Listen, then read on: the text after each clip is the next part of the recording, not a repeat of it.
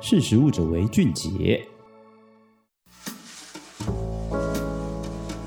Hello，大家好，欢迎收听《识时务者为俊杰》。今天的十大人物会客室呢，我们要讨论的就是在二零二三年元旦新上路的一个循环杯服务。那今天请来的是我们这个麦当劳采购物流管理部的资深经理廖乔伟，就请跟就跟我们来打个招呼吧。嗯，各位听众大家好，我是乔伟。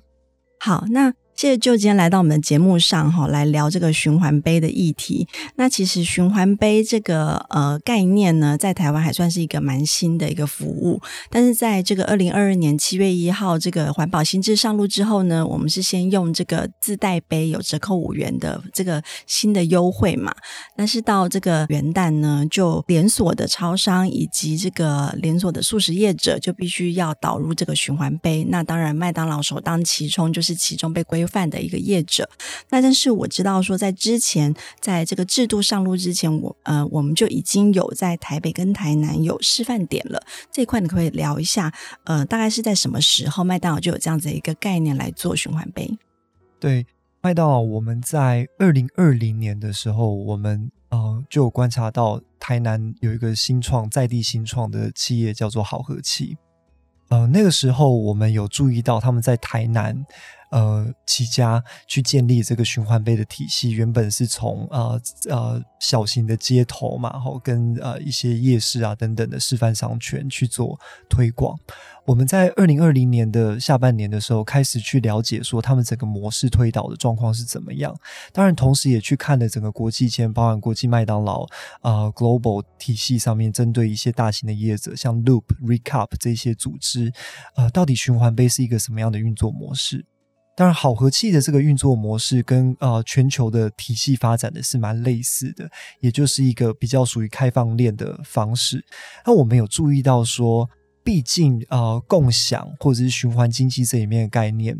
嗯、呃，尤其是它跟食品有相关的、容器有相关的，它在安全跟卫生上面是啊、呃、第一个必须要被注意到的事情。所以我们花了蛮多的时间去了解好和气的材质、它的这个杯子的功能性、呃合规性等等，还有非常重要就是它清洗的条件，怎么样让顾客觉得这是卫生的，或者是愿意去。呃，接受这样的一个生活的新体验，所以这里面还有一个很重大的元素叫做数位化的体验。当然，如果用比较简单的方式，你用呃人工啦、纸本的方式去使用循环杯，当然也是可以做的。但是我们非常在看重的是，怎么样让顾客在这个数位化时代下呢，能够更便利的去呃接触到这样的体验。所以我们也大概花了一年的时间，跟好和去建立这个合作的模式，以及他们的合规性啊、管理方式是什么。我们在二零二一年的九月份，我们跟台南市环保局一起合作，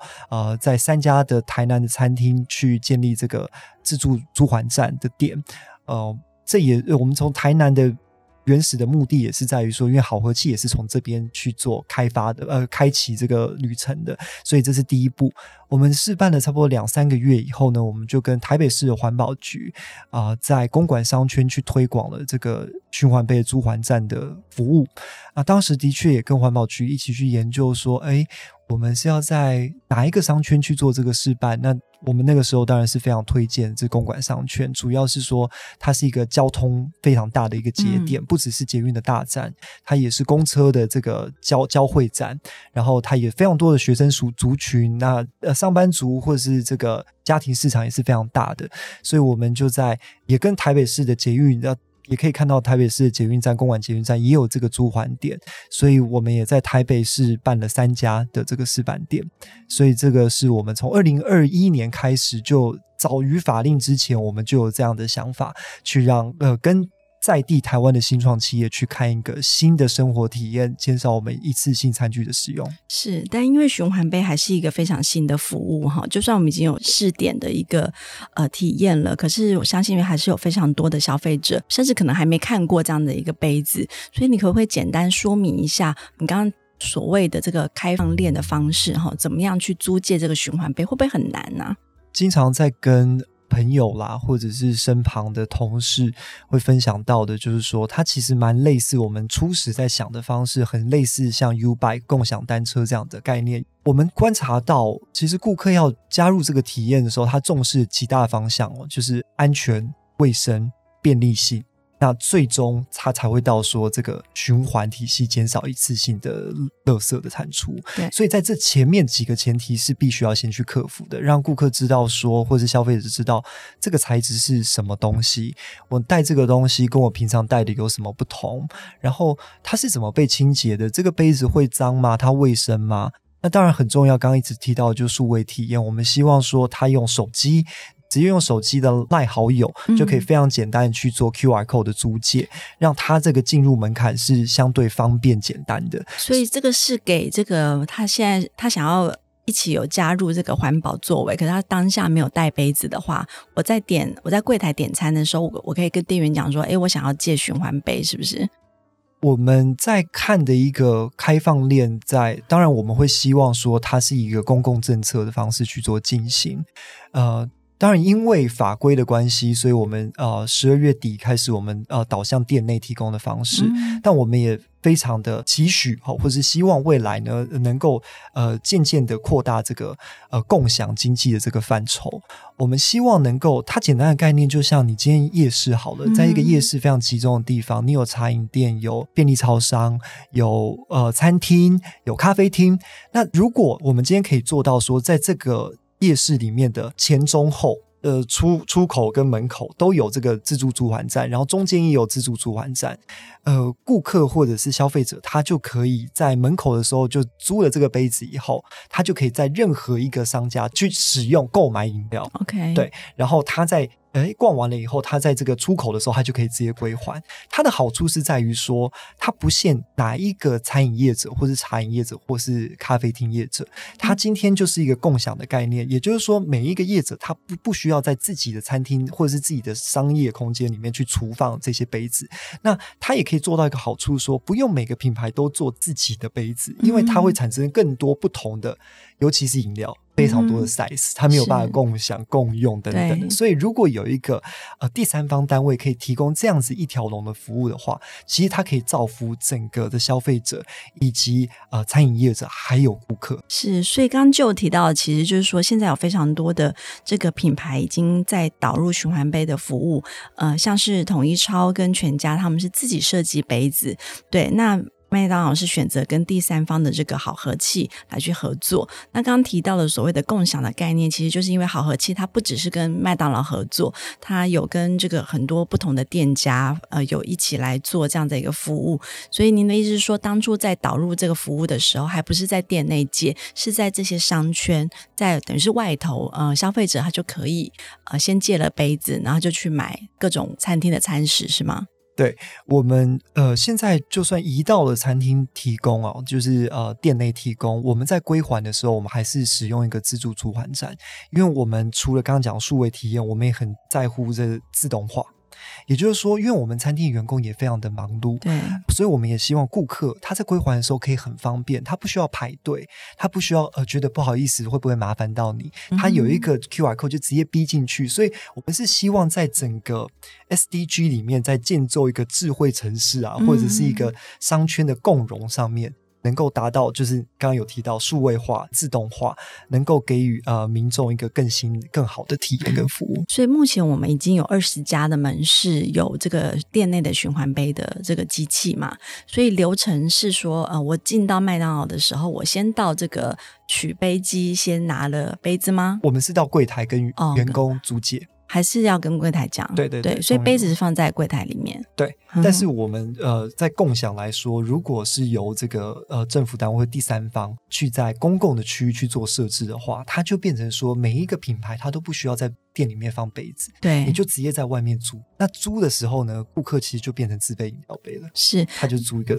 然后来买饮料。对，那呃，有些人真的会担心清洁跟安全性的问题，那你会跟大家说明一下，就是说。它如果是在一个外面的机台的话，它的机它的那个杯子是放在一个封闭式的一个机台里面嘛？然后是少用 QR code 之后杯子才会出来，是不是？对，它的呃杯子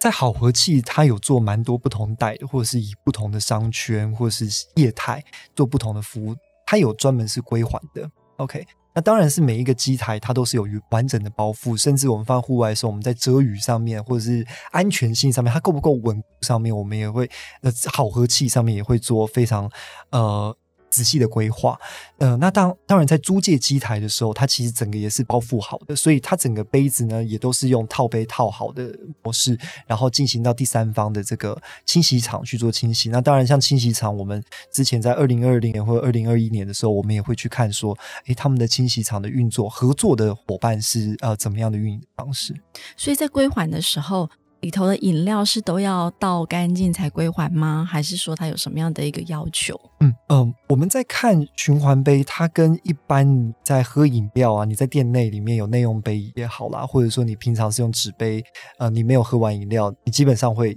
把饮料倒掉嘛，因为倒掉了以后，其实在后续的这个归还跟呃这个逆物流上面是对环境是比较好的，跟操作上面也是比较好的。所以，我们当这个归还机台放在我们店内的时候，我们也会思考到顾客在归还的时候够不够方便。那这个方便还有包含是刚刚玉婷有提到，就是这个饮料如果还剩下一点，还有冰块怎么办？对，所以我们基本上都会设置在餐厅的回收区垃圾桶的旁边。那我们的垃圾桶本身就有一个专门可以倒饮料的口，这也是为了让顾客在归还的时候，如果还有一些冰块不好意思的时候，还有一个地方可以很方便去倒掉以后再扫这个 QR code 归还。是，所以其实它只是呃，以前我们拿的是纸杯，然后就放在那个呃回收站嘛，现在就是只是拿的是循环杯。一样是倒掉内容物之后，然后放进这个好和气他们的那个归还站里头。对，所以它是一个封闭性的一个归还站，就是我也是需要扫 QR code 它才会开嘛。对，因为如果你没有透过自动化的话，它就是一个空桶。嗯、如果民众不知道的时候，他会以为它可能是一个垃圾桶，哦、垃圾桶嗯、所以它就可能被丢弃了。所以我们也在跟好和气沟通的时候，我们就会希望它是建构的是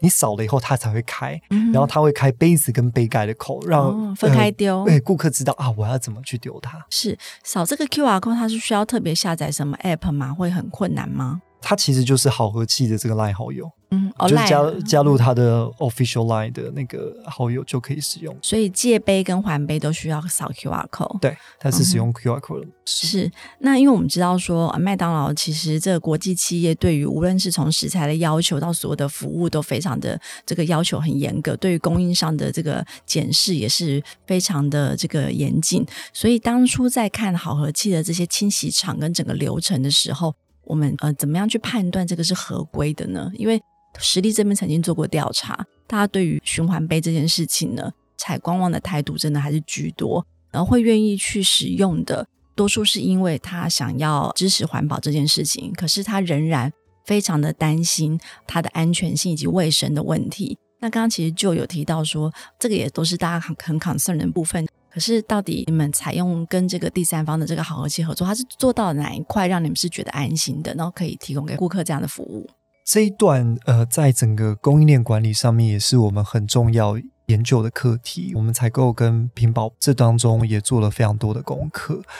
我们有在思考到说，不仅仅是循环杯，我们在看到整个减速减废的过程当中，对于我们麦当劳，我们但是现在有非常多的杯嘛，我们现在会看到有四种类型的杯子。当然，呃，像台北市今年就废掉了。塑胶杯，一次性塑胶杯。对，像麦当劳，我们早在二零二零年的时候，我们就将 POA 杯子的塑胶杯全面转换成纸杯。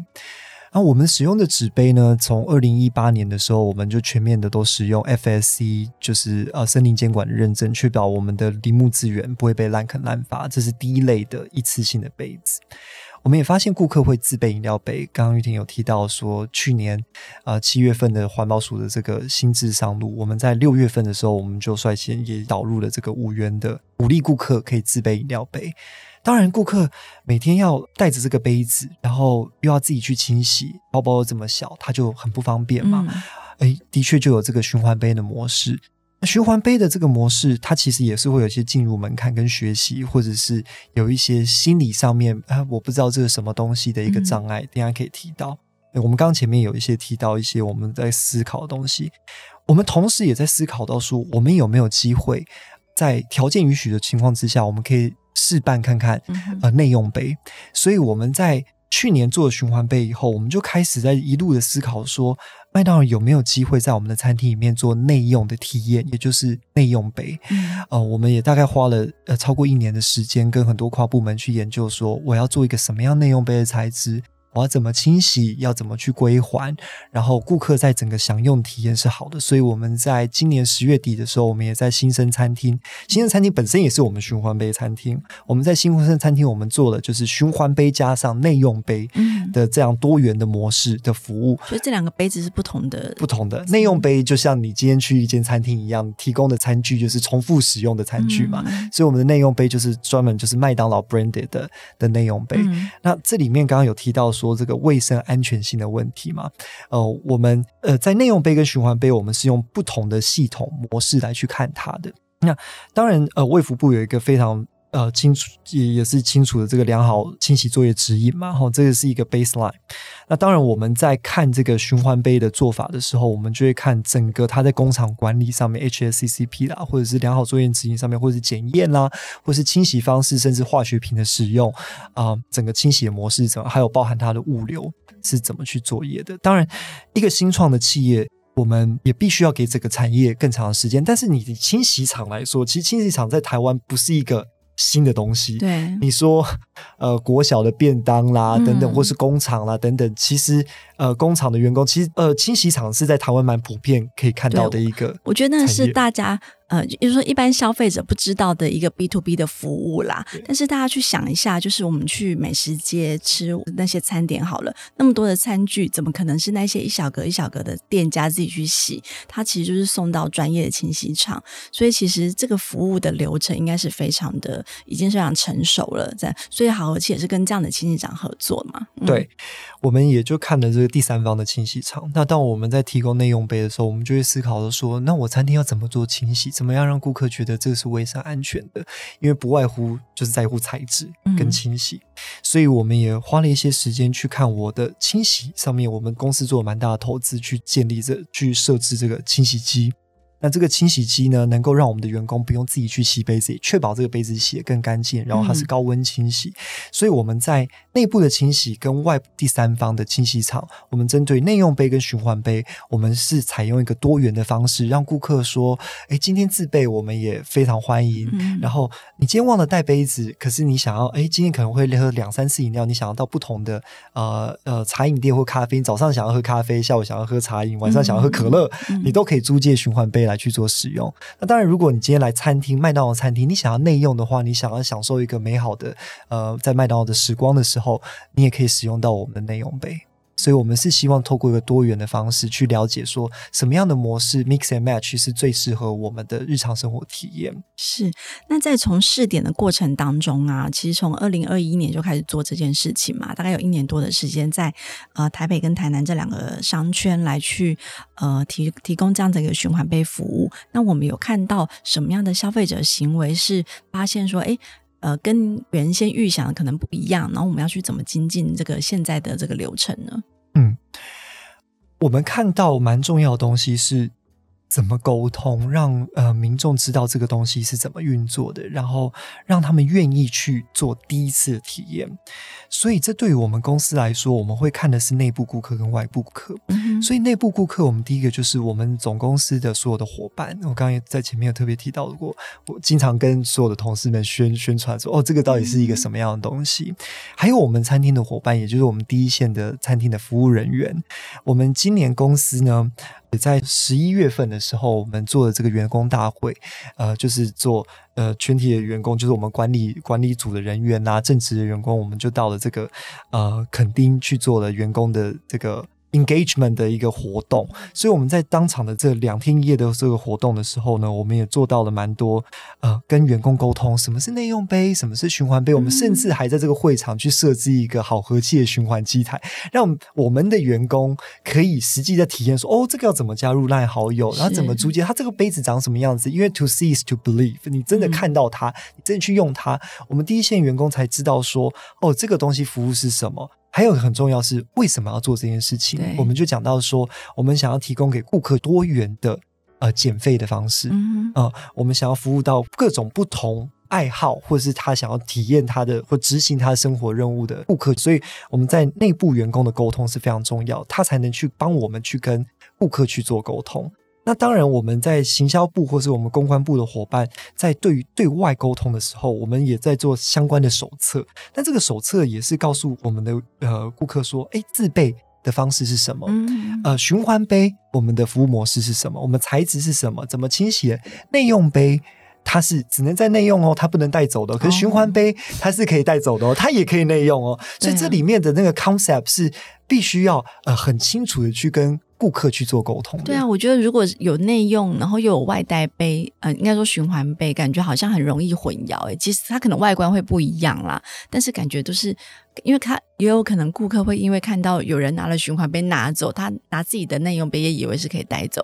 对对，这边就有发现这种案例。很重要的点就是说，嗯、让顾客一开始就知道说，我们麦当劳目前在推这个循环杯，我们想要走的是一个共享第三方服务的方式，所以我们这个循环杯是。直接使用好和气系统，它的 brand，它的品牌意向跟它的归还机，它是一套的，就是可以看得出，这就是好和气的东西。嗯，今天点 Uber Eats 的时候，他送的是麦当劳餐点，所以你会知道这是 Uber Eats 送的嘛？嗯、你不会知道，你你不会认为那是麦当劳的的外送员，嗯、对对哈，对，所以这个。必须要去建立一段的时间，然后我们也希望说，透过这个假租乙还的模式，是我们非常重视的。因为你今天这个节点，如果我们的餐厅的布点只有我们的餐厅，就算是麦当劳，嗯、我们一呃全省也只有大概四百多家餐厅而已，嗯、所以我们的节点并不是到那么密集。所以我们希望透过第三方，它有更多不同的品牌的跨界合作。今天你就可以在甲地租乙地还。今天你可能走了三百公尺、两百公尺，哎，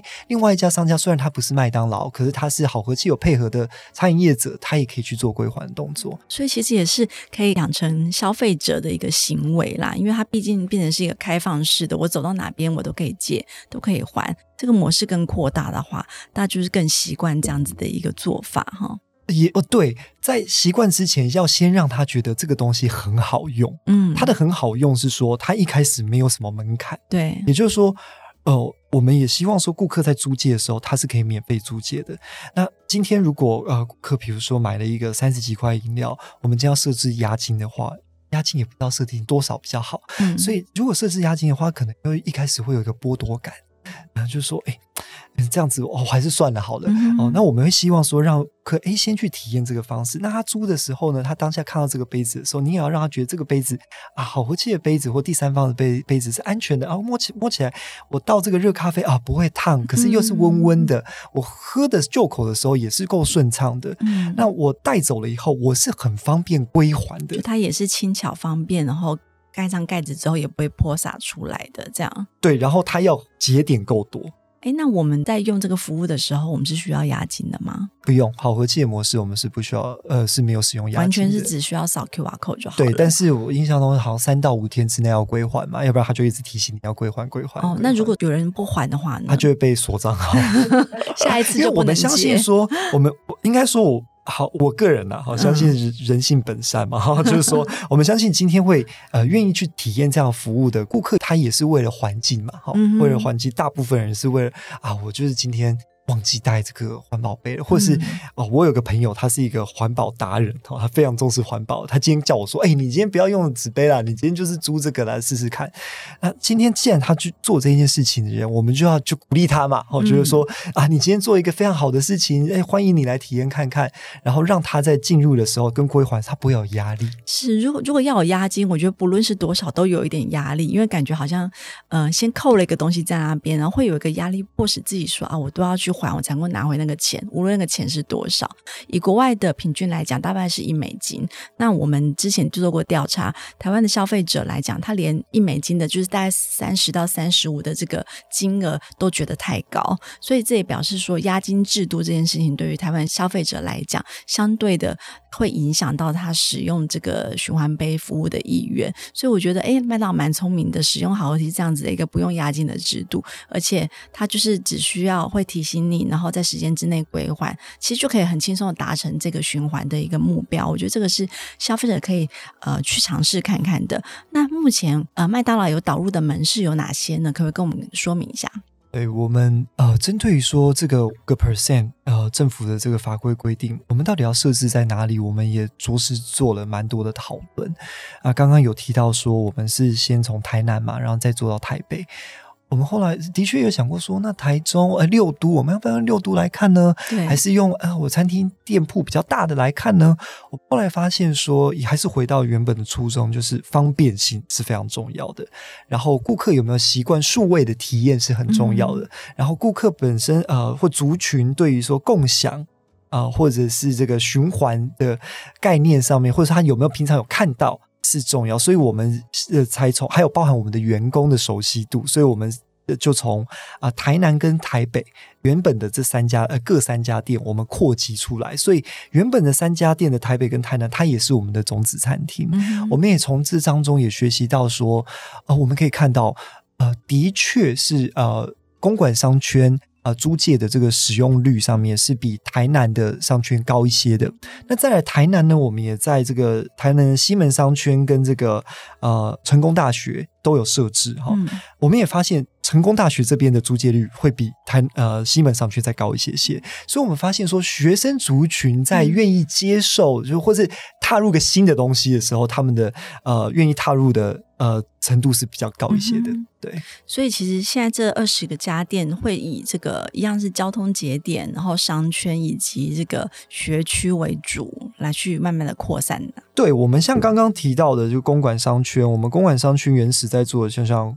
公馆捷运站啦，跟啊呃，呃那个新生店，然后还有呃呃还有另外一个是做在台北车站。好哦，我们现在就从台北车站跟公馆商圈再去做扩及。我们在台大里面麦当劳去做设置，嗯、跟这个台大后门那边的这个呃复兴复兴站吧，也也做设置。那当然，台北周遭的商圈，我们也渐渐去做扩展。嗯、然后在捷运的出口有麦当劳餐厅，我们也去做设置。嗯、比如说今天你呃，今天呃，比如说我们在那个光复那边也也设置了呃租还站。所以今天如果你是从哦公馆做捷运。然后你到了国父纪念馆的时候，那边有个麦当劳，你也可以去做规划。Oh. 我们同时也会去看到说，好和气本身在台北市它的节点合作的业者，比如说它在中正区比较多吗？还是说它信义区比较多？我们当然是找好和气本身比较多的呃区域节点。还有当然了，你的商圈的便利度也是，是也是有关联性的。是，所以会变成是一个。大家真的，你刚刚提到的那个共享的概念，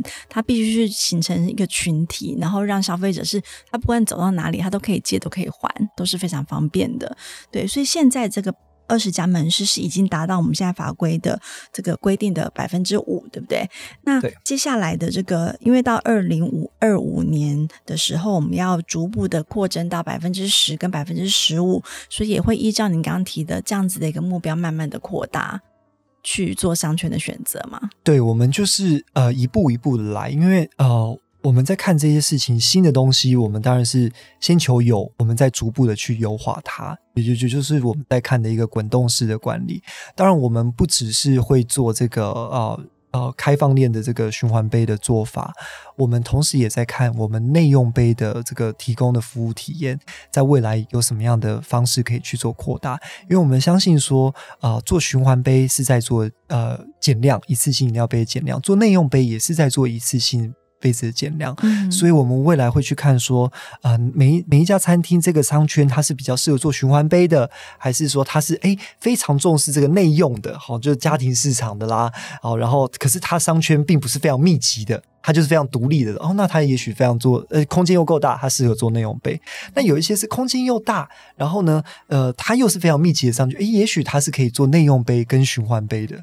这种多元的方式。那像法规有提到说，要达到一次性饮料杯的百分之十五的减量率，这个所谓的减量率是也包含您刚刚提到的，我是采用内用杯这一块，也算是减量的一部分吗？哦。坦白说，我们在这一段过程当中，我们也跟呃环保署长官这边做了蛮多多次的讨论，针对于说啊自备饮料杯也好，或者是循环杯也好。坦白说，现在要达成这个十五个 percent，并不是一件容易的事，是对于我们这个业别来说是非常非常挑战的。对，因为我们要的 size 上面，我们可能容量有蛮多是比较大的，或者是说以碳酸饮料来说，我自己也做了蛮多观察，顾客呢。通常了哈，会自备饮料杯的时候，他会装茶，他会装咖啡，嗯，但很少看到他会装可乐。对，我觉得那个感觉真的很奇妙，就很少。因为会觉得那个碳酸的气会不会让那个杯，就是感觉盖子不容易盖紧？我自己会这样担心啦。对，对就是说以这个自备饮料杯来说，一般人都在不锈钢杯嘛，对，对，然后。所以你在装碳酸饮料的时候，你进入的这个门槛就会比较高。你会觉得，哎，这个适合吗？哦，我这只有三百多 ml、百 ml，对啊，你这个我可能装不下。对，对，那所以我们提供这个好和气的这个循环杯的时候呢，我们这两个 size 也是可以，其中大的 size 是可以装下我们啊、呃、这个中杯、中号杯的可乐的。那当然，它也本身是一个 PP 耐热的塑胶。所以它跟不锈钢杯又不太一样，你用它来装碳酸饮料，好像不会有这个违和感。对，是就是比较，你就是想想你自己碳酸，你会不太一样。嗯，对，所以我们这种感觉其实对，所以我们就在思考是说，哦，那循环杯跟这个自备，我们内用杯也是在做减量，嗯、所以我们也尝试在不断的在跟啊环保署的长官去进行沟通，说我们做这个内用杯的模式。我们在像十一月初的时候，我们邀请环保署的这个机管会的长官来我们餐厅去做一个早餐的体验会，嗯、让他们知道说，哦，我们的循环杯是怎么做的，我们的内用杯是怎么清洗的，怎么归还的，怎么跟顾客去做介绍的，嗯、一起透过多元的方式去做一次性饮料杯的减量。也希望可以放在这个减量目标里面，啊。哦，所以应该说，以法规规定的那个减量目标，其实是只有讲到循环杯要减的量，循环杯跟自备饮料杯，自备饮料杯这两个。对，但是我们其实麦当劳我们自己在推出的这个内用杯，也是其实也是一个整体减量的一部分。如果它也可以循环呢，啊？照理说也是可以循环，对啊。所以呃，如果能够纳进去，当然是一个更好的方向。那这部分还在沟通中嘛？对。他们当然非常鼓励我们呐、啊，对对对，环保署执秘也有跟我分享到说，哦，他上次带着他就是体验了以后，嗯、他也去过好几次这家餐厅，然后非常帮我们也当这个你知道神秘访客，经常会给我们一些反馈，说哇，你这家店这个做的怎么样？他也带了他朋友来，所以是正面积极乐观的看待这个减量目标啊。以我们当然是希望说一定要有这样的搭配。我们在减量目标，因为大家的目标其实在看的都是为了环境尽一份心。没错，是那我知道，其实麦当劳为了这个减塑这件事情，呃，几年前就已经做了这个包装的一个整体的改造嘛，然后再加上现在导入这个内用跟循环杯，那可不可以分享一下？就是说我们在整体的一系列减塑计划当中呢，我们想要达成什么样的一个永续策略？有什么目标，或是接下来会做哪些事情？我们在看永续方针里面有关于环境面，又特别针对是减塑减废这一系列。好了，我们在看的是希望透过一个循环经济的方式，透过一个多元的方式啊、呃，来去做到对环境整个有帮助。所以，我们从源头开始，我们在谈的就是负责任采购。那这个负责任采购，我们刚刚有特别提到的，就是纸类的餐具、一次性餐具，我们都有获得 FSC 的这个森林监管认证啊。那这就是先要确保说我们不会滥垦森林嘛，等等的。那在第二端，我们在做这个产品设计的时候，我们会努力的去做到说，我怎么样不过度包装，嗯，然后我能够不用塑胶素材，我就不用，我就是用纸类的餐具来去使用。所以这也可以看到，说我们在二零二零年的时候，我们将 POA 的沙拉盒原本是透明的哦，这当中也是花了蛮多的时间，因为大家都顾客或是同仁会看到透明的沙拉盒，会觉得哦，我可以看到沙拉，对，觉得或者是说透明的饮料杯，我可以看到、嗯、哦咖啡的原色，觉得比较漂亮。我们也做了蛮多的沟通，去了解说。哦，POA 它是需要一个特别的环境才能去做呃分解的嘛，好、嗯，所以它在垃圾分类跟回收上面它是比较挑战，所以我们也花了一些时间去将 POA 全面转换成纸杯。那当然，我们讲完设计以后，我们就会讲到说这个包装生产投入上面我们要用哪一些材质。刚刚有讲到说。减速是我们一个非常重要的议题，所以我们在二零一九年的时候，我们就率先推出了这个冷饮直接喝，嗯、在讲塑胶吸管这件事情。因为大家呃回想到二零一九年的时候，在那之前大家都非常习惯这种吸管，对，所以我们花了蛮多的时间去思考怎么样可以不用吸管。嗯，因为不论是甘蔗渣、不锈钢、玻璃啊、呃，各种材质的呃纸类的好也好。它怎么样的使用的感觉都比不上塑胶吸管。的确，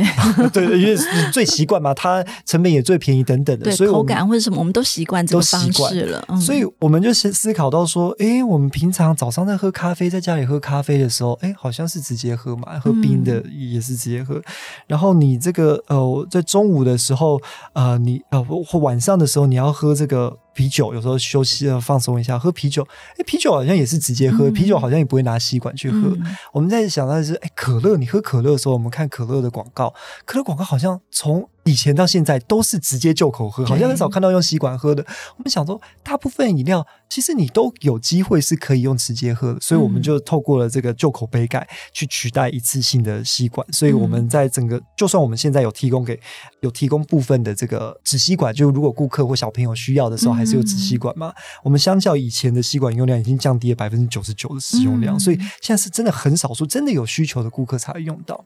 那当然后面来说就是回收再利用。是我们非常重视，所以我们全省的这个清运商怎么去做分类回收啦，我们都会去做拜访跟去检视，说，哎，有没有妥善的去处理这些东西？那当然，最后我们很重视的就是升级再造的概念，就是怎么样在闭锁链也好，开放一链也好，我们未来是有机会使用到更多的回收材质。嗯，那做了这么多事情，很重要来说，就是怎么样跟不同的单位去做 engagement，就是沟通倡议也好。嗯，所以呃，今天跟呃，实力做这个沟通，也是我们希望去跟顾客分享我们的环保理念。我们刚刚也有提到说，我们跟员工在员工大会会跟员工说明说，我们为什么要做这件事，做这件事有什么好处，要怎么去执行它，让他们觉得说我今天在服务提供汉堡已经够忙了，为什么我还要多做呃环保这件事情？环保总是会有一点麻烦，但是如果你在麻烦当中，你服务到这个顾客，他也是很重视环保的时候。啊，你的内心当有人租借的时候，你会说哦，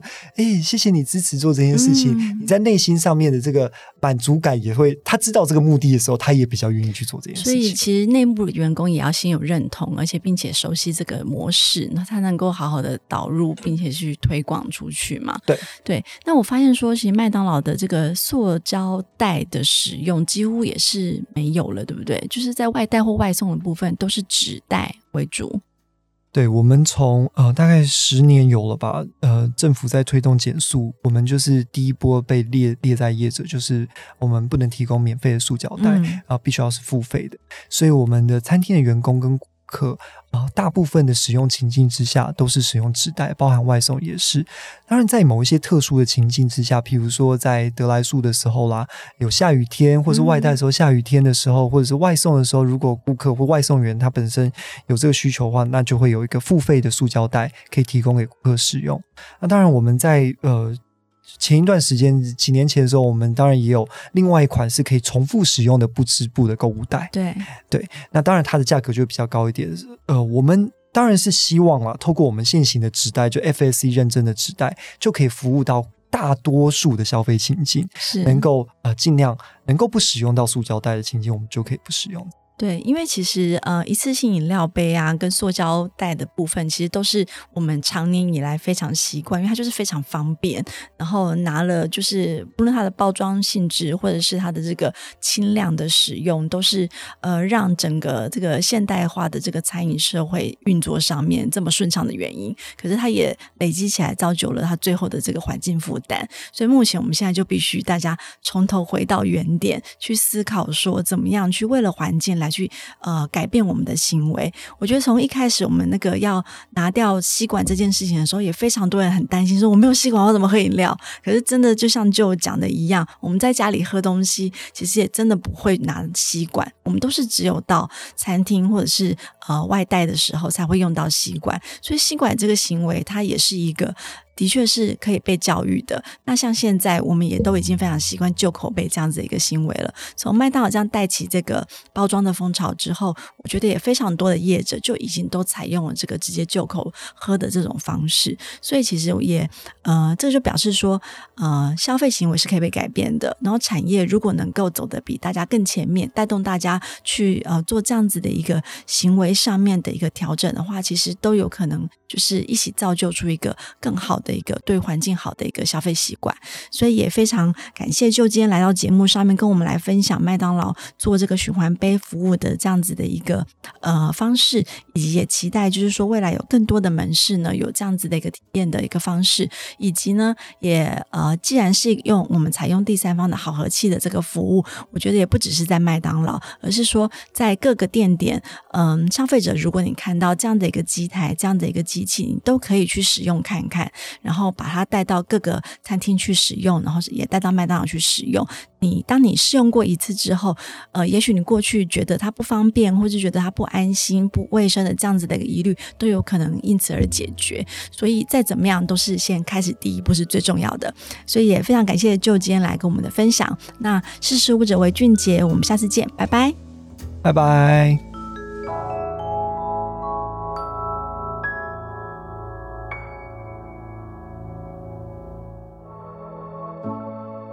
识时务者为俊杰。